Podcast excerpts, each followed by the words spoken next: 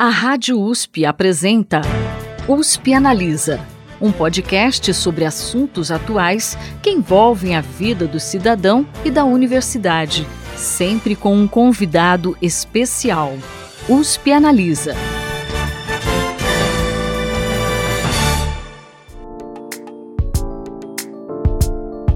Alguns meses, a inflação voltou a fazer parte da já conturbada vida da maioria dos brasileiros. O aumento nos preços de bens e serviços visto atualmente tem trazido lembranças não muito agradáveis a quem viveu o período de hiperinflação nas décadas de 80 e 90. Para você que nos ouve tentar entender melhor o que é inflação como ela ocorre e quais as perspectivas em relação a esse problema, o USP analisa conversa com o economista e presidente do Banco Ribeirão Preto, Nelson Rocha Augusto, e com o professor da Faculdade de Economia, Administração e Contabilidade de Ribeirão Preto da USP, Rudinei Toneto Júnior.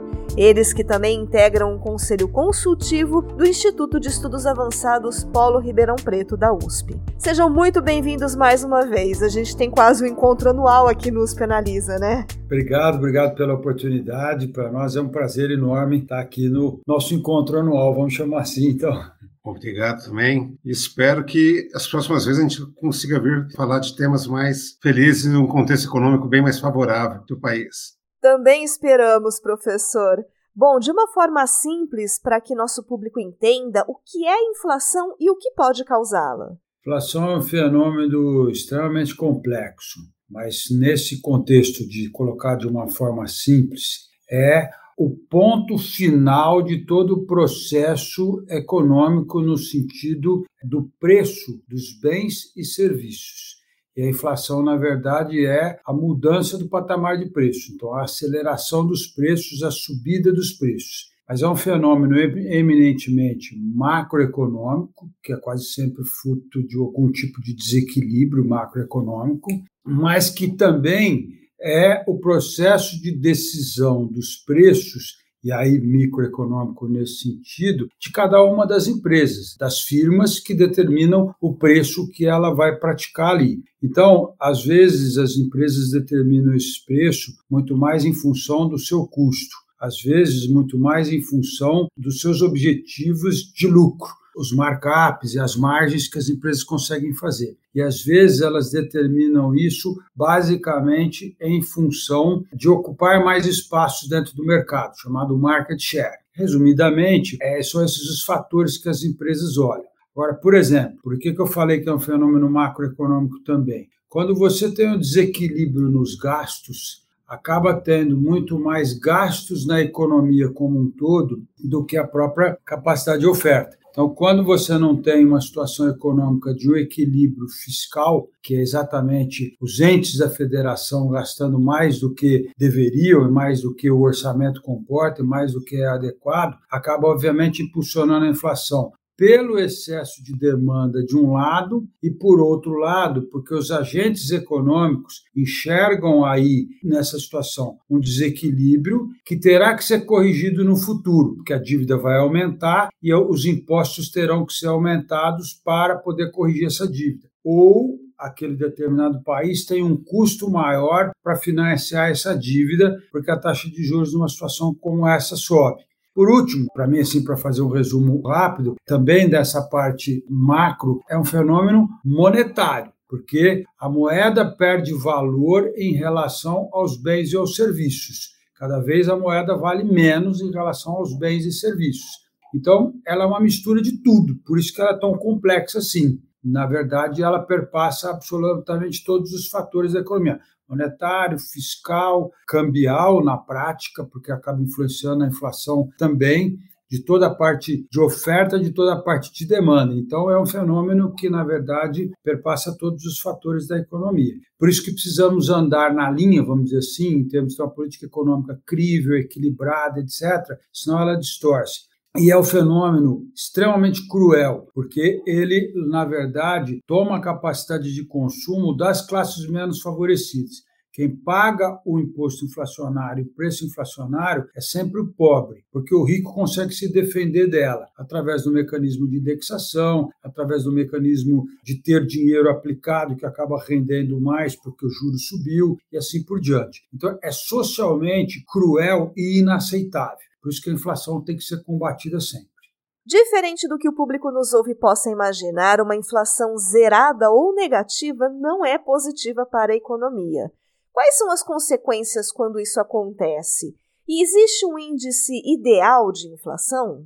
A questão é uma inflação muito baixa ou uma deflação também ela pode sim estar refletindo uma profunda crise econômica. Ela, em geral, ocorre quando a economia está num desempenho muito baixo, em geral com desemprego muito alto, com baixa atividade econômica. O problema é que uma situação como essa, como o Nelson falou que a inflação reflete a questão de desequilíbrios, num contexto deflacionário, nós estamos refletindo é, desequilíbrio numa, num ponto de vista, numa situação de forte desemprego da economia. E a deflação, tanto deflação como inflação, provocam questões de transferências de renda entre grupos ou perdas.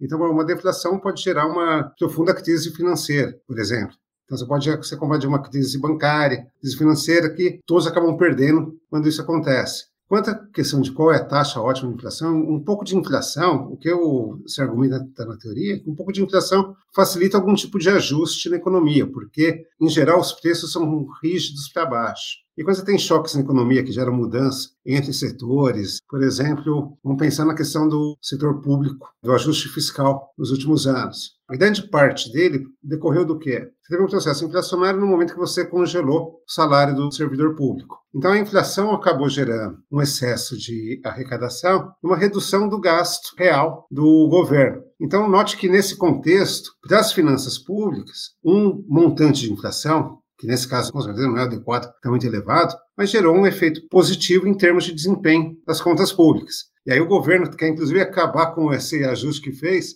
pensando que não vai ter reajustes na frente e quer deixar uma bomba para estourar em breve. Então, é um ganho temporário que houve por aí. Então, quando a gente fala dos benefícios de uma inflação seja baixa, ela permite alguns tipos de ajuste na economia que, por rigidez, se você não tivesse inflação, esse ajuste seria lento. Então, alguém aceitar uma queda de salário ou uma queda de preço porque determinado setor perdeu espaço. Você pode corrigir esse preço simplesmente tendo outros preços aumentando e esse preço perdendo espaço. Se tiver inflação zero, o ônus desse ajuste econômico fica muito maior. Mas é o que você colocou. Inflação, como o Nelson colocou, é ruim, porque faz transferência de renda é dos pobres, dos ricos, imposto inflacionário, reflete desequilíbrio, sim, mas a sua pergunta, a deflação também reflete uma situação no outro esquema, que é uma situação extremamente recessiva, de baixa atividade econômica, então também não reflete uma boa situação. Nos dois casos, a gente reflete desequilíbrios econômicos. Só vale destacar, muito na linha que o professor Rodinei explicou muito bem, que a eventualidade de uma deflação também traz uma preocupação no sentido de um receio muito grande por parte das empresas, das famílias e até dos governos, por causa de potencial de perda patrimonial, porque também os bens que não estão sendo vendidos e comercializados, eles perdem valor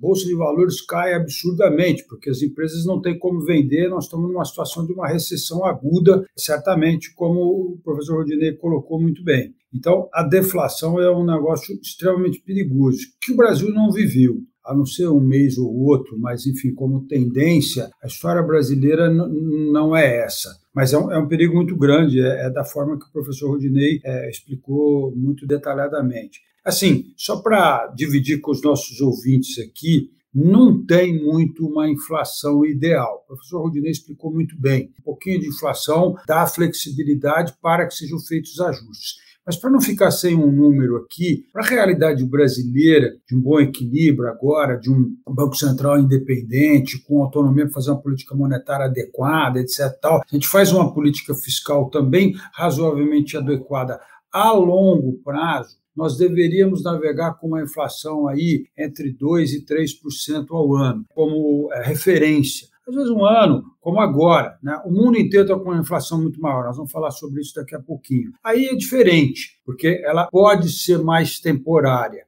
O fenômeno brasileiro, infelizmente, está escapando do temporário por outras razões que acho que a gente vai falar sobre isso daqui a pouquinho. Mas, em tese, por exemplo, o Banco Central americano ele persegue a longo prazo uma inflação da ordem de 2% ao ano. O Banco Central Europeu também persegue algo próximo disso, talvez um pouquinho maior, tem uma flexibilidade um pouquinho maior, até porque na zona do euro você tem de tudo ali não tem unicidade fiscal, você tem um país extremamente endividado como a Itália, que deve mais de 150% do PIB, e um país que não tem praticamente dívida nenhuma como a Alemanha, que é o principal daquela região, e viver na mesma moeda. Então é uma situação bastante difícil, bastante delicada. Quando tem dificuldade como um país muito mais fraco, economicamente falando, claro, como foi com a Grécia, você vai lá e, e, faz uma cirurgia em praça pública na Grécia sem anestesia, que foi o que foi feito. Agora, você não consegue fazer isso, por exemplo, se for numa Itália ou se for até eventualmente numa França ou coisa desse tipo. Então, assim, é uma inflação navegando aí entre 2% e 3% como uma tendência de longo prazo, daria para dizer que é um equilíbrio bom de longo prazo.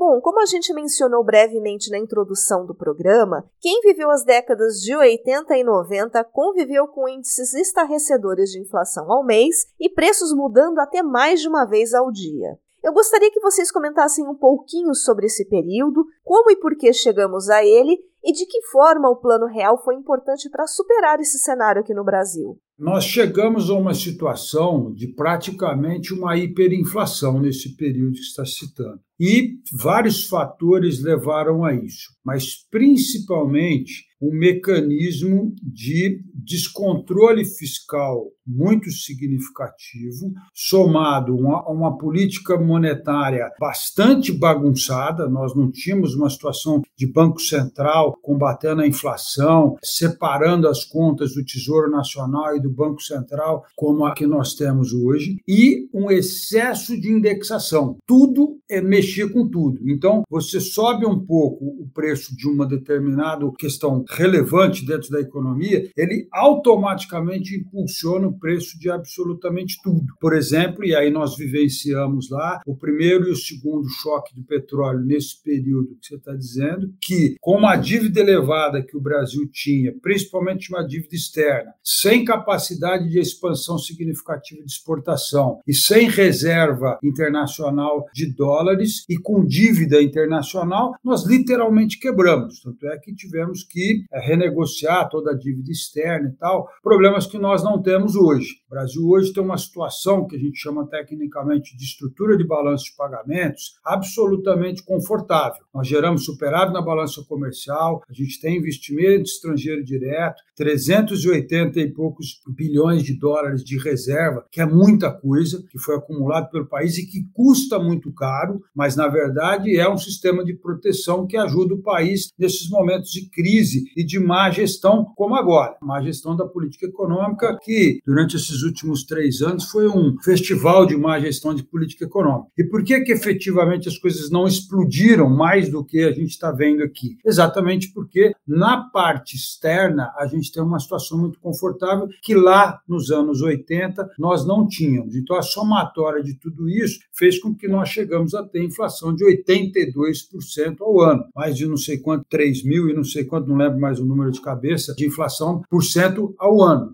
Isto é uma inflação aberta. O que significa isso? A moeda não cumpre mais a função dela. Ninguém sabe o preço das coisas. Você fazia referência dos preços em dólares. Todo mundo pensava em dólares porque era uma, uma maneira de você ter algum tipo de referência. Qualquer agente econômico, seja o poder público, sejam as empresas ou sejam as famílias, tem uma, um olhar opaco sobre os preços. Não consegue enxergar o que, que é. A moeda não reflete mais. Nós estamos completamente longe disso. Estamos com a inflação muito alta, 12% acumulado nos últimos 12 meses, por razão de mudança de custos, por outros tipos de razão, e também por uma certa má gestão, sem dúvida nenhuma, mas que nem de longe pode chegar a uma situação de uma hiperinflação ou de um cenário de descontrole como esse que nós estamos falando, principalmente por essa ancoragem externa que a gente tem, bastante confortável e tal. E com a subida dos preços de commodities, a gente vai continuar numa situação positiva aí nesse, nesse sentido. Essa é uma parte que o Brasil não vai sofrer, que é exatamente a parte das contas externas, muito provavelmente.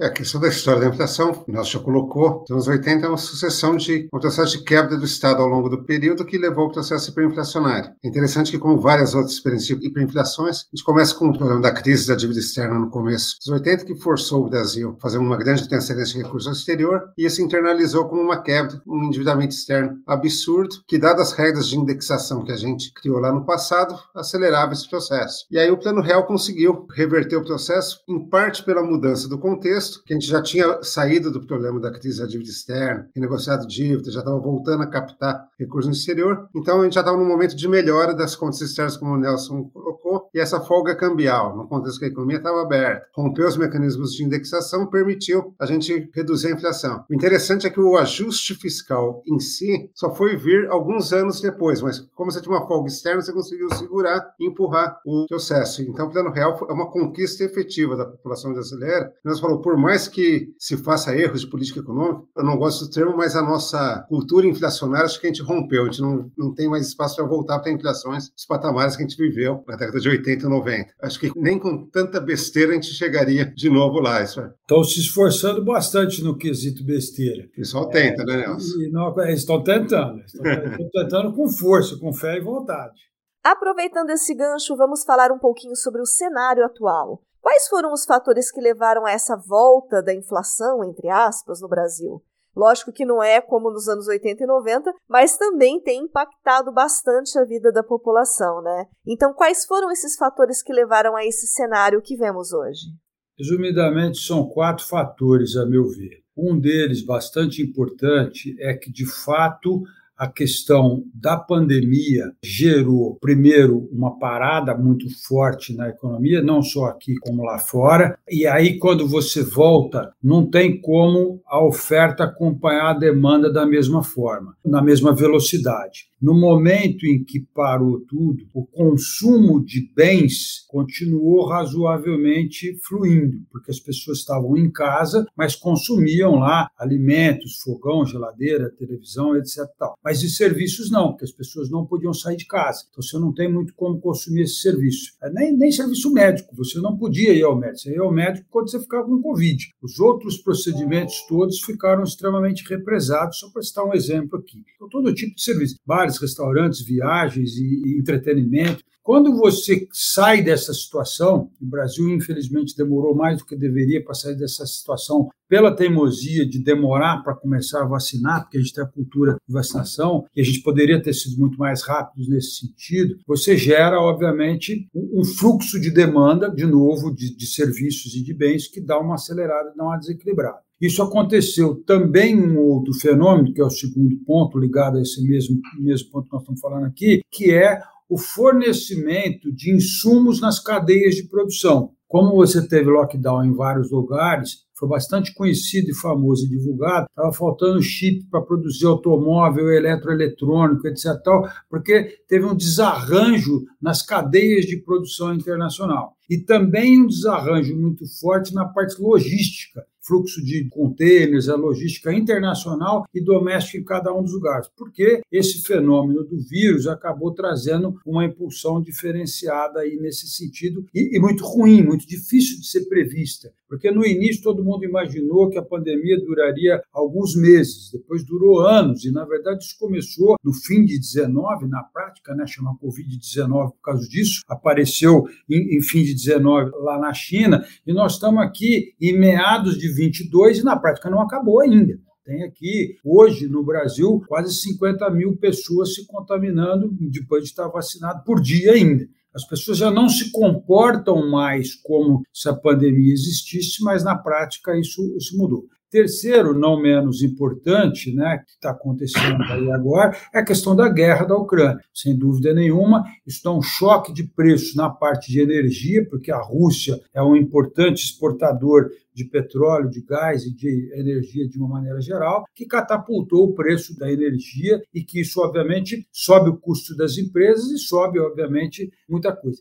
E a postura econômica do governo federal, no seu sentido lato, vamos dizer assim, tanto uma política econômica ruim, sem um equilíbrio fiscal adequado, sem um, um horizonte de tempo de previsibilidade, com muitos vai e vem, sem nenhum tipo de, de estabilidade, de previsibilidade. A gente podia até discordar da política econômica, mas ela tinha que ser previsível. Por exemplo, eles ganharam as eleições com uma proposta liberal, não fizeram absolutamente nada de liberal, absolutamente nada. Isso está fartamente documentado. Então, é um negócio que é literalmente um samba do crioulo doido e de uma maneira crespada, ou seja, o presidente da República ele quer brigar com todo mundo.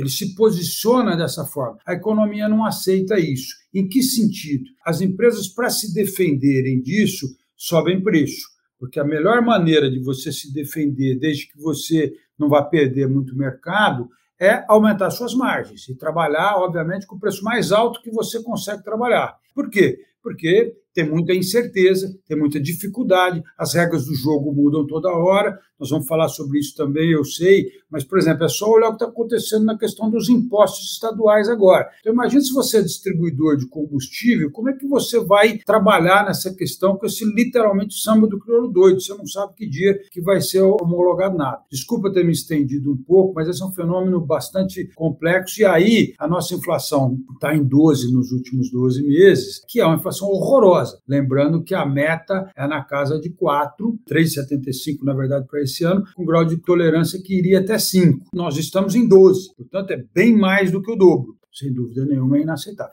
De novo, como falamos no primeiro bloco lá atrás, de uma maneira muito cruel para as populações menos favorecidas. Quem paga a conta são eles. A pandemia efetivamente seria um grande choque inflacionário, por toda essa desestruturação produtiva que ela provoca, essa retomada, tem toda essa demanda reprimida que o Nelson colocou, depois aflora num contexto onde os canais de distribuição, os canais de oferta estão truncados, essa demanda reprimida vem e aí pressiona todos os preços, questão da guerra, preços de commodities, e acho que o ponto importante que foi destacado é a questão da instabilidade, da incerteza política, institucional que a gente tem no país, que a gente agrava sendo captado pela taxa de câmbio. Então, tudo que acontece de choques na economia, nossa moeda desvaloriza mais do que as demais por causa dessa incerteza política que a gente vive, e aí aqui a nossa inflação vem com patamares mais elevados do que o mundo inteiro, lembrando, como o nosso destacou, que a inflação hoje é um fenômeno mundial. Está todo mundo sofrendo com isso, só que a nossa é potencializada pelos nossos erros, incertezas que a gente gera. E quanto mais esse governo desgoverna o Brasil, pior fica. A gente vai captando isso. A variável taxa de câmbio é bastante sensível para captar e agravar esse problema que a gente tem. Em relação ao cenário internacional, vocês mencionaram a guerra na Ucrânia. É o único fator que está interferindo na inflação nos outros países ou a gente tem outras causas comuns para isso? A pandemia, interrupção de vários canais, afetam todos os países. Então, o problema da oferta de chips que o Nelson destacou afeta todo mundo, não só o Brasil. A questão da logística, todos, a questão de preço de commodities, todos estão sendo impactados por, por esses fatores. Alguns por erro de política, por exemplo. Demoramos para começar a elevar a taxa de juros. Então, acelerou o processo. A economia brasileira tem mais indexação, inércia ainda do que outras economias. A gente tem a questão do câmbio, que agravou ainda mais. Mas os fenômenos de fundo relacionados à guerra e à pandemia afetam em conjunto todas as economias do mundo. E aqui a gente tem o processo amplificado. E só incluiria, concordando 100% com o professor Rudinei, é também um fenômeno climático que veio para ficar. É, infelizmente, nós estamos verificando cada vez mais, foi amplamente, digamos assim, divulgado pelos cientistas, que nós, a humanidade, estávamos entrando numa zona de perigo do ponto de vista climático, do ponto de vista não só da sobrevivência, como, sobretudo, da produção, particularmente de alimentos. É, então, todas as commodities agrícolas estão com os estoques de passagem muito apertados e o consumo não subiu tanto assim. O consumo ele é relativamente estável. Ele vinha num crescimento mais importante em função de um ciclo muito longo, quase 30 anos de crescimento é, bastante expressivo da China, com incorporação de capacidade de consumo da ordem de 30 a 40 milhões de pessoas por ano, recorrentemente todos os anos. Mas o mundo da produção, da oferta de alimentos, estava com isso isso no radar e tentando efetivamente atender a esse crescimento de demanda. Mas aí, nos últimos dois, três anos, teve N fenômenos climáticos em vários lugares, Brasil, que é o principal exportador de commodities agrícolas do mundo também, e aí não, não tem jeito, isso bate na inflação também. E também o Brasil vem tratando muito mal esse assunto, do ponto de vista de expectativas. A política ambiental brasileira é uma antipolítica. Lembrar o que o ex-ministro Salles fez fez, é, desculpa a franqueza, para quem gosta dele, para quem comunga das ideias dele, trouxe para o Brasil um ônus enorme porque é literalmente abre as porteiras para fazer as coisas mal feitas. Então, grilagem, roubo de madeira, é, mineração no lugar errado, um desflorestamento nunca visto antes na história. Então, pô, no momento em que as coisas estão piorando do ponto de vista ambiental, que está todo mundo fazendo um esforço no sentido de melhorar esse aspecto, nós somos para o lado errado. Literalmente, nós somos para o lado oposto. Isso é muito cruel. E, obviamente, deixou de atrair também investimento para o Brasil e desenvolvimento para o Brasil, porque os grandes fundos mundiais, os gestores, declararam numa carta aberta há quase dois anos atrás que iam evitar de pôr dinheiro no Brasil enquanto essa equação ambiental não fosse resolvida. E eles não mudaram essa opinião. Esse documento está lá explícito. Portanto, a gente está deixando de trazer dinheiro, que é investimento e desenvolvimento para cá, por conta dessa política desambiental, vamos chamar assim.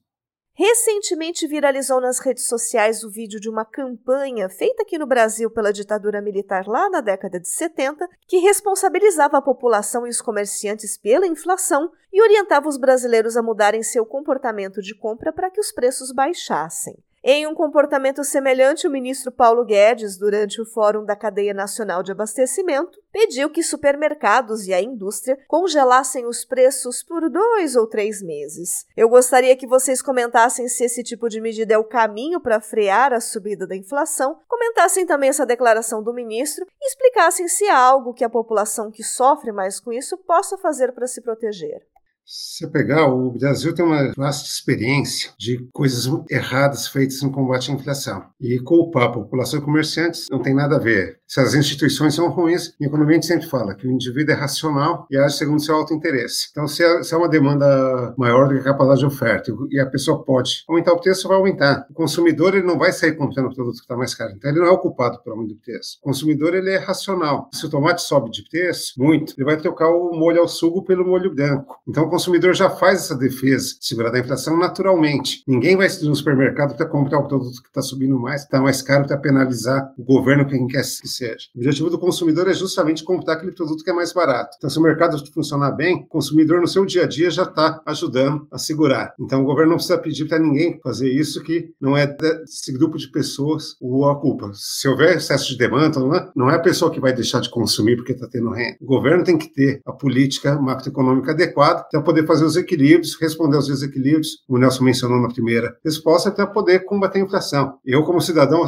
vou ser agora nacionalista, não sair comprar, porque o governo não quer subir o preço. Eu já faço isso escolhendo os produtos mais baratos. O comerciante que está quebrado com a pandemia, as margens de lucro estão tá apertadas, agora tem um espaço, tem uma demanda, ele pode fazer, pedir um ato patriótico Brasil acima de todos, para segurar o preço, não tem menor sentido. Como se combate a inflação é com boa política macroeconômica. Tem choques na economia, decorrentes da guerra, que o governo não tem controle, canais de distribuição que não tem controle, mas o que a gente tem que sempre conseguir, é, ao fazer a melhor política macroeconômica, minimizar o efeito desses choques e fazer com que esses choques se dissipem o mais rápido possível. Mas sempre precisamos pedir a atos patrióticos ao, à bondade das pessoas para isso. Precisamos deixar o mercado funcionar bem, ter boas instituições que façam que tenha concorrência, que não se viabilizem os monopólios, que as pessoas tentem ter ganhos de eficiência para poder se manter no mercado e não apelar para o emocional. O professor Rodinei explicou com detalhe, eu não tenho nada para acrescentar nesse ponto. Só a última ponto que você colocou, que eu acho que vale a pena. Como é que a população se defende disso? No voto. Não tem outro jeito, porque não tem como se defender da inflação nesse sentido, sobretudo a classe mais baixa, que é a grande maioria da população. Olha o dado que foi divulgado agora recentemente como um dado oficial. Você tem aproximadamente 33 milhões de pessoas no Brasil em situação de fome hoje. Lembrando que a população brasileira é um pouco mais de 200 milhões. Portanto, nós estamos pelo menos 15% da população brasileira em situação de fome. Como que esse sujeito vai se defender da da inflação. Não tem jeito porque ele já consome muito menos do que ele deveria consumir, por isso que ele está com fome. Ele já não se transporta, porque ele vai a pé, ele não tem dinheiro para pagar ônibus ou qualquer outro tipo de situação. já não tem onde morar também, né, Nelson? Já não já tem tá onde morar também, já está na rua. E assim por diante. Então, é cruel dizer isso, sobretudo para um setor que é o varejo, que tem, como o Rudinei lembrou muito bem, grande concorrência no Brasil, inclusive com os canais digitais, porque hoje você compra praticamente qualquer coisa através dos mecanismos digitais. Então, a competição é muito grande, o que significa que as margens do varejo é muito baixa. Aí você vai chegar para o varejo que já tem margem muito baixa e dizer para ele o seguinte: você não sobe o preço, fala, mas meu fornecedor que subiu, porque o supermercado ele não produz nada, ele só vende o que a indústria produziu. Então, é assim, desculpa, eu vou colocar com muito objetivo. É hipócrita ter uma coisa dessa. Um economista que sabe como as coisas funcionam. O Guedes é um sujeito inteligente, PhD por Chicago, ele tem um nível de formação que não o permitiria fazer esse tipo. Porque os políticos às vezes falam coisas que não deveriam, e às vezes tem uma certa miopia, ou vontade de ter miopia, ou ignorância. Agora, ele é um cara técnico, ele não poderia cometer essa crueldade. E só complementando, Nelson, ainda na, mesma fala, parece que a sinalização que é colocada é assim: nos ajude agora que nós te ajudamos em 23. Normalmente agora que a gente. Então parece que é financiamento de campanha. Bom, a gente sabe que os combustíveis são um dos grandes vilões dessa atual alta da inflação. Eu gostaria que vocês comentassem duas situações. Uma que é essa proposta de emenda constitucional que o presidente Jair Bolsonaro propôs no início de junho, de zerar o ICMS, e também essa questão da Petrobras, já que quase toda vez que há um aumento nos combustíveis, o governo troca o presidente da estatal. A gente já está indo aí para o quarto presidente desde o início do atual governo. Eu gostaria que vocês comentassem as consequências tanto dessa PEC para zerar o ICMS, os impactos para os estados e também que vocês falassem sobre o papel da política de preços da Petrobras nessa alta da inflação. Se realmente mudar o presidente, resolve alguma coisa. Essa proposta que foi aprovada já do ICM, ela é errada em tudo. Por que, que ela é errada em tudo? Claro que ela vai derrubar, agora em julho, o preço dos combustíveis temporariamente. Mas vamos deixar claro para o nosso ouvinte por que, ela é errada em tudo. Primeiro, ela tira o recurso dos estados, com ausência de segurança, efetivamente, de uma compensação que será feita pela União, porque não está claro de onde vem o dinheiro da União para fazer a cobertura disso do Estado. A estimativa é de pelo menos 70 bilhões de reais de perda de arrecadação. E mesmo que a União se comprometesse a fazer, como não tem espaço no orçamento, não tem de onde tirar o dinheiro. Vai ter um descumprimento de lei fiscal, de responsabilidade fiscal, se for cumprir isso. Então, você tem uma situação de fato, ou seja, está dizendo que eu vou abrir mão de uma arrecadação e não tem como repor isso e vai ter um estresse absurdamente grande nesse aspecto colocando um ônus forte sobre os estados. Segundo lugar, não menos importante, é que o consumidor, principalmente de gasolina, porque isso tem um impacto muito maior na gasolina do que no, no óleo diesel, porque o ICM do óleo diesel já é relativamente homogêneo entre a maioria dos estados e numa alíquota mais baixa, até porque é mais insumo. Quem consome gasolina é rico não é pobre. E não é verdade essa história de que a gasolina também influencia todos os preços. O óleo diesel, sim, muito mais, mas indiretamente. Então, ele é regressivo, muito ruim nesse sentido. Ajuda rico e atrapalha próprio. Você está tirando 70 bilhões de reais, se o número for esse mesmo, essas são as contas que a gente fez. O que você podia fazer para pobre com 70 bilhões de reais é uma eternidade de coisas boas, se bem aplicadas, com foco, etc. E tal. Então, também é muito ruim aí nesse sentido. Juridicamente, é um embrólio do tamanho do mundo. Certamente vai ser judicializado os governadores já falaram, os secretários estaduais já falaram. Então, mais uma vez, nós vamos ter um embate no judiciário com relação a essas questões e literalmente criando uma confusão muito grande. E o que é pior, é efêmero, porque o decreto que foi aprovado, que foi sancionado, vai até o final do ano. E, por último, não menos importante, flagrantemente eleitoreiro, porque se vai até o final do ano, é só para cumprir a questão dessas eleições. Então, a sociedade não pode aceitar um negócio desse. É tudo ruim. Ah, claro, eu vou achar bom que o preço da gasolina vai cair a partir de meados de julho, porque o decreto já foi aprovado, né,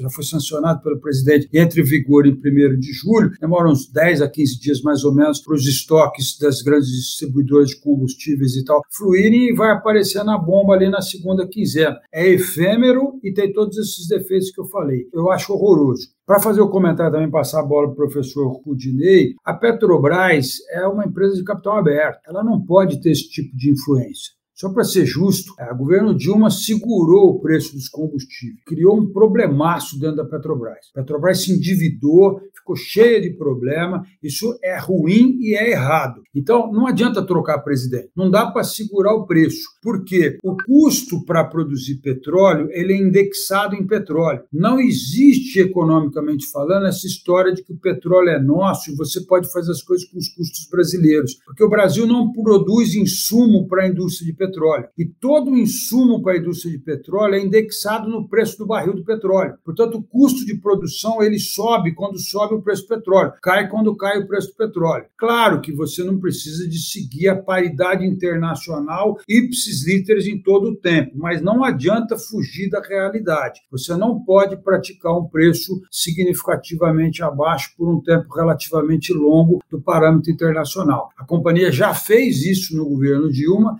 e foi péssimo. Criou todos os problemas que tinham colocados lá. E não dá para repetir esse erro. Nós podemos apoiar mais o etanol, e aí tem o substituto. Então, o que, que dá para dizer para o consumidor? Use etanol e não use gasolina, até porque a vantagem está muito grande agora. O preço do açúcar está caindo um pouco no mercado internacional por conta de uma expansão de oferta na Índia e em outra parte lá na Indonésia, e, portanto, as usinas têm todo o interesse do mundo em produzir um pouco mais de etanol que elas puderem. E o preço está mais camarada e é perfeitamente possível, além de ser ambientalmente sustentável e muito bom para a nossa região aqui. Então, obviamente, vamos fazer propaganda do que é bom para nós também, mas com tecnicidade do ponto de vista econômico. Bom, acho que nós respondemos em detalhe. Queria focar num ponto. A questão do ICM é bastante grave e acho que reflete, acho que efetivamente, em toda a questão energética brasileira, a gente tem um peso excessivo de impostos. Só que você não resolve isso, uma canetada numa situação. Nós temos uma proposta tributária de longa data que está tá para ser discutida, que é a criação do imposto sobre o valor adicionado. Então, você não tem que ficar discutindo agora de forma emergencial, a gente tem que discutir de forma séria como que a gente vai fazer uma reforma tributária boa para o país, que abranja toda a economia, que melhore a qualidade do sistema tributário, dentre eles os combustíveis, energia. Agora, fazer uma medida de cunho claramente eleitoreiro e mal feita, que vai gerar um grande problema fiscal, o Nelson colocou, você está em uma política que é regressiva, como foi colocado. Se o governo quer fazer alguma coisa, se a preocupação é com a população de baixa renda, lá atrás devia ter começado a conversar sobre a questão do Vale Gás. Quer fazer um negócio direcionado no diesel, procura o caminhoneiro autônomo de menor renda e foca nele. Agora, não vamos ficar querendo subsidiar gasolina para carros de luxo, para pessoas que querem.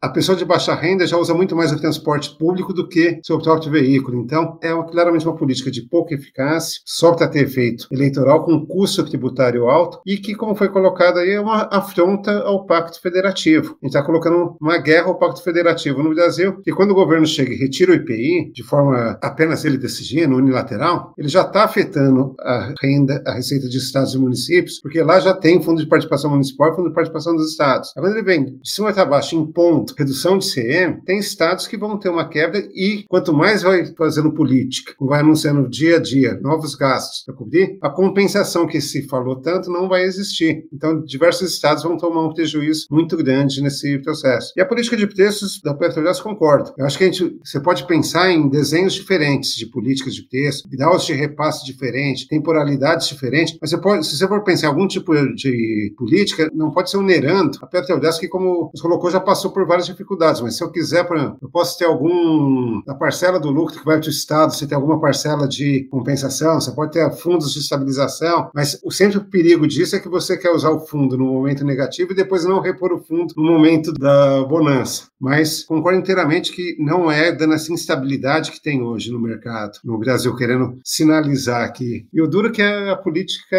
estúpida, né? Porque você quer falar que manda, você intervém, que você manda, que você está acontecendo, né? e no final não manda nada. No final, a política só dá mais incerteza e mais instabilidade na economia. Esse governo ele fala muito e no final ele não conhece nem quais são os instrumentos que ele detém ou não para fazer as coisas. Deixa eu só dar um exemplo da distorção grande. Eu me sinto à vontade para dar esse exemplo, porque eu estou no, no conselho do IEA, mas eu não faço a parte da comunidade da USP, embora, obviamente, estou sempre aí, sou próximo, para que o ouvinte entenda o tamanho da distorção que tem isso. Essa queda do ICM vai diminuir a receita para a USP, no orçamento da USP. Agora, o que, que a USP tem a ver com o preço da gasolina pelo preço do mercado internacional? Não tem pé nem cabeça um negócio desse. E sim, a comunidade uspiana vai ter que se adaptar a um orçamento sensivelmente mais enxuto, sem ter espaço para isso, por conta de uma decisão unilateral colocada lá. Não tem nexo isso. Isso não foi discutido com, com a sociedade dessa forma. Está é, tá tudo errado. Para a gente finalizar, fazendo aquele tradicional exercício de futurologia. Bom, a gente tem eleições esse ano, já houve aí uma lei, inclusive, que altera as regras de limite de gastos com propagandas em anos eleitorais, que pode trazer um aumento de 25 milhões de reais nesse tipo de despesa. Pensando nisso e também pensando num futuro próximo, essa alta da inflação é apenas um pico que tende a cair, ou até em virtude das eleições a gente pode esperar um cenário pior pela frente?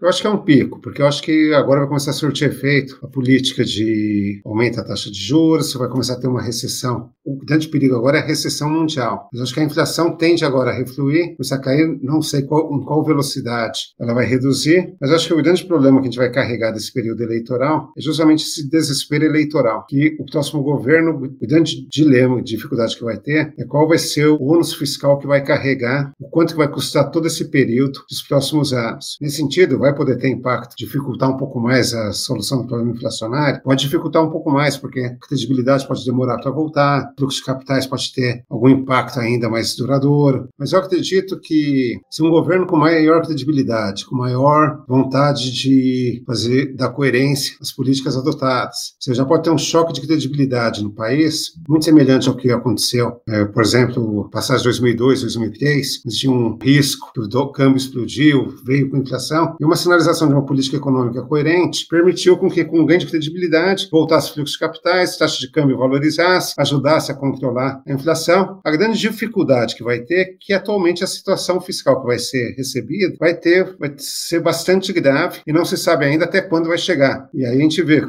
ah, se criou o teto de gás para evitar esse tipo de arroubos populistas. O governo arrumou todas as artimanhas possíveis para furar o teto e ter esses arroubos populistas em final de mandato. Então, cada pesquisa eleitoral é um problema porque cada ponto que abre de distância vai custar muito caro do ponto de vista fiscal lá na frente. Então, eu acho que em termos de inflação, não sei se estou sendo otimista, mas acho que é um pico e, as políticas tendem a ter feito, já tende a começar a refluir. Poderia, não sei qual vai ser essa velocidade, vai ser um pouco mais lenta porque essa questão fiscal é um problema. Acho que a grande preocupação que fica é com qual vai ser o estado que, vai, que nós vamos ter no final do ano. O estado em termos de desempenho fiscal, o estado em termos de estrutura, é um estado que foi desmontado em áreas chaves, como se mostra agora os casos recentes da Amazônia, a questão ambiental, questão da fiscalização da receita, tudo que é órgão de fiscalização está tudo desestruturado. Um Estado que efetivamente está quebrado do ponto de vista fiscal e de estrutura. Então, a remontagem dessa capacidade do Estado acho que é a grande, grande dificuldade que se coloca. Mas em termos de inflação, eu acho que a tendência é a redução.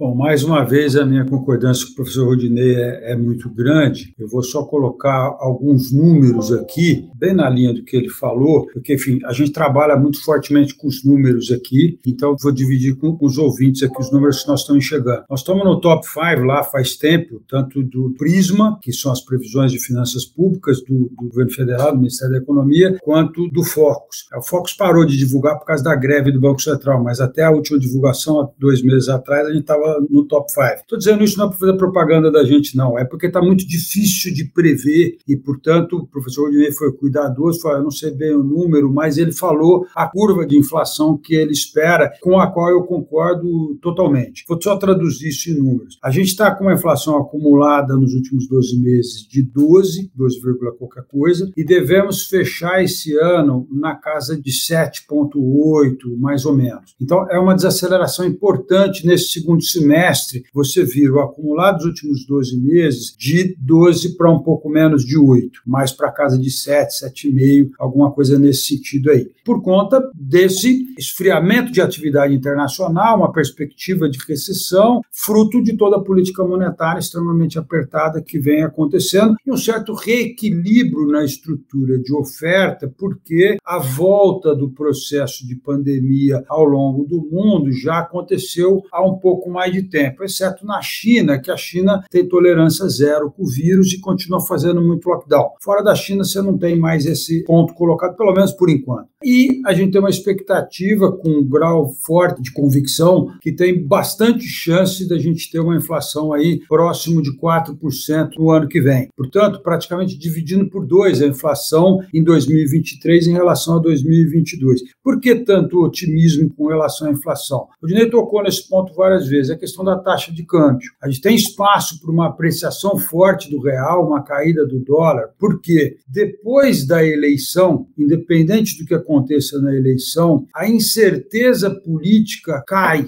a gente não tem mais incerteza, porque você já sabe quem ganhou, tanto o Congresso quanto o Executivo. O Congresso, nesse sentido, é extremamente importante. E todas as projeções mostram uma renovação muito relevante no Congresso. Mais de 50% na Câmara e um pedaço bastante grande no Senado, que é menor porque não vota todo mundo lá em função da regra. E sim, se você tiver uma política mais crível, política econômica principalmente, mais crível, e defendendo as instituições, nós vamos ter entrada de dinheiro de fora. Todo mundo quer investir no Brasil. Não precisa de fazer nada muito bem feito, precisa de dar credibilidade. Você não pode prometer uma coisa e não entregar. Se você começar a prometer entregar, prometer entregar, prometer integrar, nós vamos ter um volume de dinheiro expressivo entrando aqui. Então, o cenário para o primeiro semestre do ano que vem é muito difícil pela questão fiscal que o Rodinei muito bem descreveu, mas por uma entrada de dinheiro externo e a gente voltar a ter uma penetração internacional e começo, meio e fim, nosso Itamaraty funcionar, que não está funcionando, as instituições não serem agredidas, você tem um certo equilíbrio equilíbrio, divergência. Divergência é natural,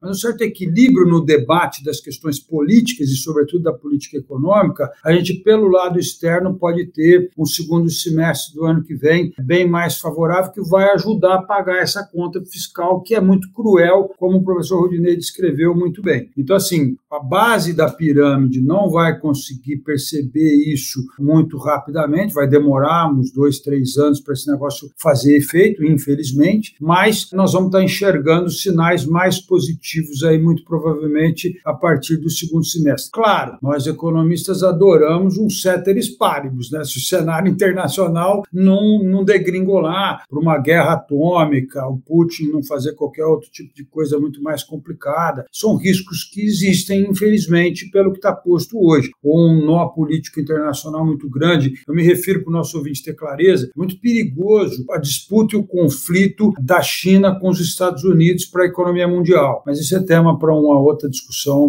muito mais, muito mais ampla. Bom, infelizmente o nosso programa está chegando ao final. Eu gostaria de agradecer a participação mais uma vez aqui conosco do economista e presidente do Banco Ribeirão Preto, Nelson Rocha Augusto, e do professor da Faculdade de Economia, Administração e Contabilidade de Ribeirão Preto da USP, Rodinei Toneto Júnior, eles que também integram o Conselho Consultivo do Instituto de Estudos Avançados Polo Ribeirão Preto da USP. Foi um prazer ter vocês novamente aqui conosco. Eu queria só agradecer de novo poder participar desse programa. É sempre muito bom poder falar com a Rádio USP, dividir esse espaço com o amigo Nelson, do Banco Ribeirão Preto, e agradecer a todos os ouvintes e me coloco à disposição para qualquer outra oportunidade. Também queria agradecer bastante a Rádio USP. Para mim é um prazer, uma honra enorme estar participando desse programa e, e estar aqui na Rádio USP e, sobretudo, com o professor Rodinei, um cara que conhece profundamente aí a, a economia, que acompanha isso extremamente de perto, uma visão bastante plural. E como ele falou, e é verdade, além de tudo, nós somos amigos, então fica mais fácil falar com os amigos, é mais agradável, né? Mas, enfim, quero agradecer bastante a oportunidade, espero que a gente tenha tido uma conversa boa para o ouvinte. O USP Analisa de hoje termina por aqui. Até o próximo programa. Você ouviu USP Analisa um podcast da Rádio USP Ribeirão em parceria com o IEA, Instituto de Estudos Avançados, Polo Ribeirão Preto.